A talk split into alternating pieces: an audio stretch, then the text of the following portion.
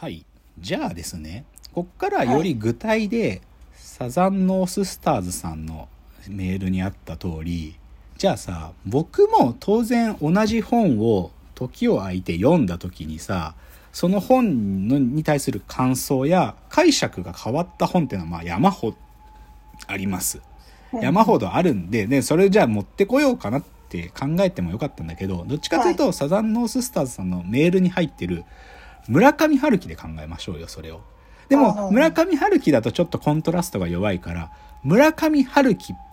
村上龍のダブル村上で考えましょう、これを。はい。それの、で、ちなみに深谷さん、村上龍、村上春樹って読んでる？どんくらい？村上春樹だけ。ああ、村上春樹をいくつかと？あじゃあ、はいちょっと村上春樹の部分でお互いの感想が違うかなという部分が出てくるかもしれないんで、うんそれもちょっと聞きながら。で、じゃあね、村上龍。ちょっと順序で言うと、村上龍、村上春樹の順序で喋りたいんだけど、はい。まず、まずね、僕はね、当然さっきの解釈や感想が変わったっていう意味では、村上龍、村上春樹を許せた時間と許せなかった時間っていうのがあるし、うんさらに違う言い方すると、許せるようになった時間と、許せなくなった時間っていうのがあるわけよ。はいはいはい。だから、進行形で許せてないものとか、でもこの部分は許せるようにはなったなとか、よりなんか腹が立つようになったこともあるとか、それくらいなんかこのスタツリーの作家にはさ、なんか僕の中での感情の変化大きいのよ。で、うんちょっと順番で、それぞれダブル村上のちょっと僕との接点喋るとね、はい。まず村上龍でぶっちゃけ僕中学生の時村上龍死ぬほど読んだの。あの正直言うとだから僕は中学生が終わる時1995年とか96年だけど多分そこまでに出してた本多分ほぼコンプしたと思う僕。特に長編小説はほぼコンプしただろうし短編集もコンプしたと思う。でちょっとここに書いたけどさ、まあ、彼のデビュー作で芥川賞受賞作は「限りなく透明に近いブルーに」まあ、始まるんだけどで僕も最初に読んだのはこの本だよ。とかさ「コインロッカーベイビーズ」とかえーっと村上龍が佐世保でなんか佐世保での学生闘争やってた時間をとかの話を書いてる69とかさ、まあ、あとこの人はなんかスポーツも好きだからさテニスのこと書いた話とかゴルフの話書いたとかそういうのもありましたよ。で多分僕は中学生の終わりくらいで読ん一番読んでわーっと思ったのは「5分後の世界」っていうあのパラレルワールドの話で日本太平洋戦争ので日本軍が負けなかった世界を書いた小説があるのね。日本軍がゲリラ戦を続けていて日本の国内でずっと日本兵たちがゲリラ戦を戦い続けてるっていう世界が5分後の世界っていうのがあるんだけどそれとかは読んで結構驚いたね94年の作品。でその続編の「ヒューガウイルス」とかいうのもあるんだけどね。まあそういうのとかあったりとか。でもそういうの死ぬほど私読んでました。短編集も死ぬほど読んでました、ですごい単純に言っちゃうと僕なんでそんなに読んでたかっつうとねあ村上龍の小説のキーワードとかいくつか言うと麻薬セックスとか 薬セックスヒッピーロックンロールウッドストックキューバ SM 自傷行為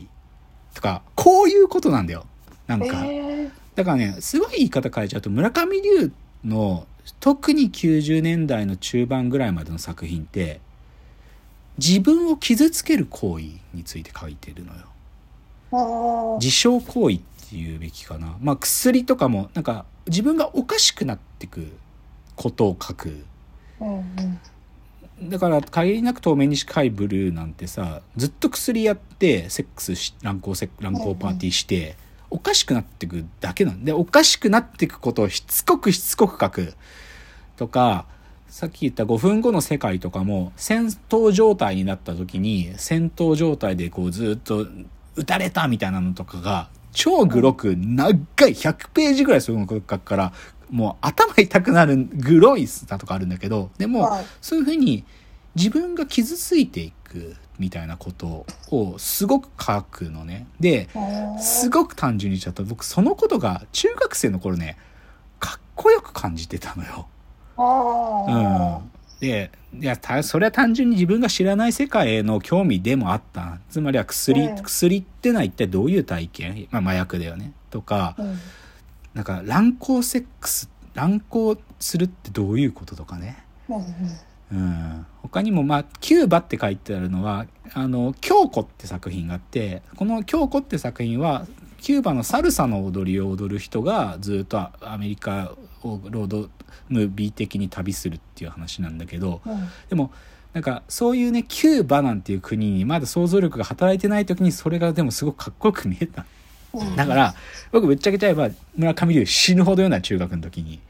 で、なんだけど、ここまでは村上龍すごいなと思ってた時間だったんだけど、はい。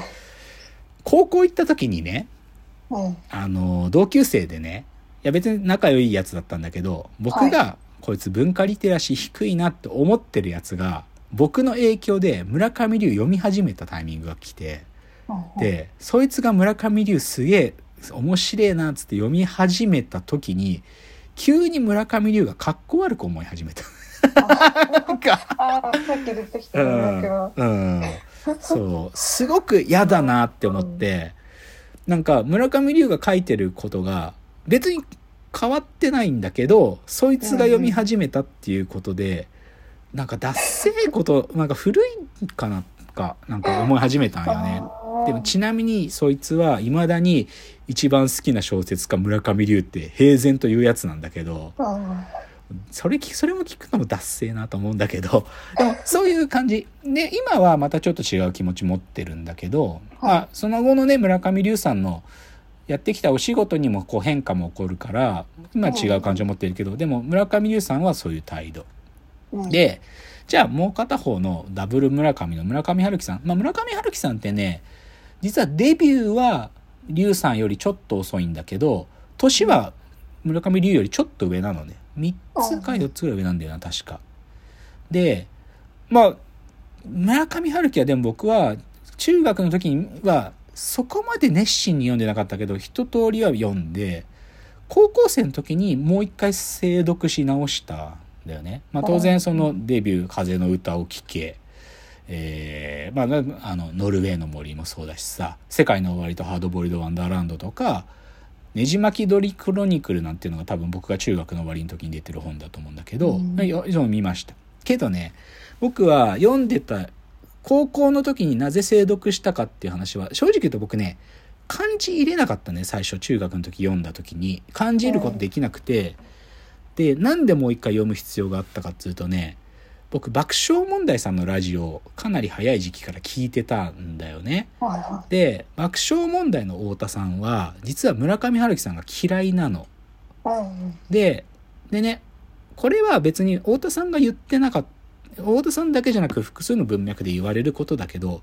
村上春樹さんの小説は、サリンジャーやカート・ボネガット・ジュニアの真似なんです。まあ、真似っていうと言葉が強すぎるけど、影響を受けまくってる。うん、で、で、そのことを知ったとき、で、僕、全く別の、なんていうのかな、まだボネガットとかサリンジャーは、手つけられてなかった中、村上春樹を最初に読んだときに。けど、なんとなく名前が分かってきて、中学をこう終わる時とか高校の初めとかにサリンジャーやボネガットをしっかり読み始めた時に、で、この言説が入ってきて、確かに村上春樹はこのアメリカのこういうサリンジャーやボネガットのスタイル、かなり似てると思ったし、で、それ知った瞬間、また急激にダサく思えたんよね。う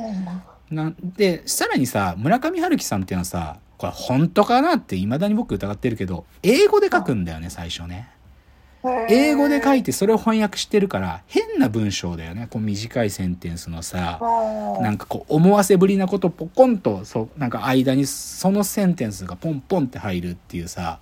であのスタイルが、でもあれはサリンジャーとかボネガットもやるよ、ああいうこと。で、だそれを、でも、ボレガットとかの影響を受けてこれやってんの、なんかさ、ダサいな、みたいな。なんか、狙ってやってるのかよ、とか思って、しかもそれをラジオで太田さんが、彼の感想も込めて同じように喋るのよね。だそれをね、さらに僕の中で強化されちゃったの。うわ、春樹さんって、真似なのこれ と思って、真似でこのちょっと、この、なんかこう、車に構えた感じでやってんのみたいな。っていうのがあったんよね。うんで、プラス、そういう村上春樹の文体ってものがメタレベルから見るとそういうことでできているっていうことと、プラスね、あとはもう一つは時代の空気が乗っかる瞬間で精読しなきゃと改めて思うんだけど、はい。95年とかっていうのはまさしくオウム真理教の事件があり阪神大震災があった時間で、終わらない日常って言葉が生まれた時期だったつまり俺たちはなんかもう大きい出来事は起きない。だけどこの退屈な毎日を繰り返していくんだ。で村上春樹の作品っていうのは基本的にはそういうことだよ。なんか大きいことが起きない。内面世界でうじうじしてる野郎がその退屈な毎日もしくは終わらない日常を生きていくって話ですよ。でこれが90年代の終わりぐらいにそういう雰囲気が、まあ、非常に高まりかつ0年代に入るとそれは世界系っていうジャンルが生まれて鈴宮春日とかさもしくは新海誠って多分村上春樹の影響を知るほど受けてるんだと思うんだよね。これみな皆さんが言うことだと思うけど要はなんか中でうじ君の名より前のやつって本当にうじうじした思春期のクソみたいな男の子ばっかり出てくるんだよ。本当に。もうで、それはもう本当に、なんていうか、新海誠の父は村上春樹だなというぐらい、うじうじしてんのよ。その、でも、うじうじしてる感情に拒否感持ってたわけじゃなく、そういう時代だった。終わらない日常っていうことを引き受けたやつがどういう、どういう生活を送るかっていうことの、その時間、時代性があったんで、少し精読する必要があったのが、僕にとっては村上春樹なのでね。うんっていうので、じゃあもうちょっとこの竜春樹の話続きますね。次です。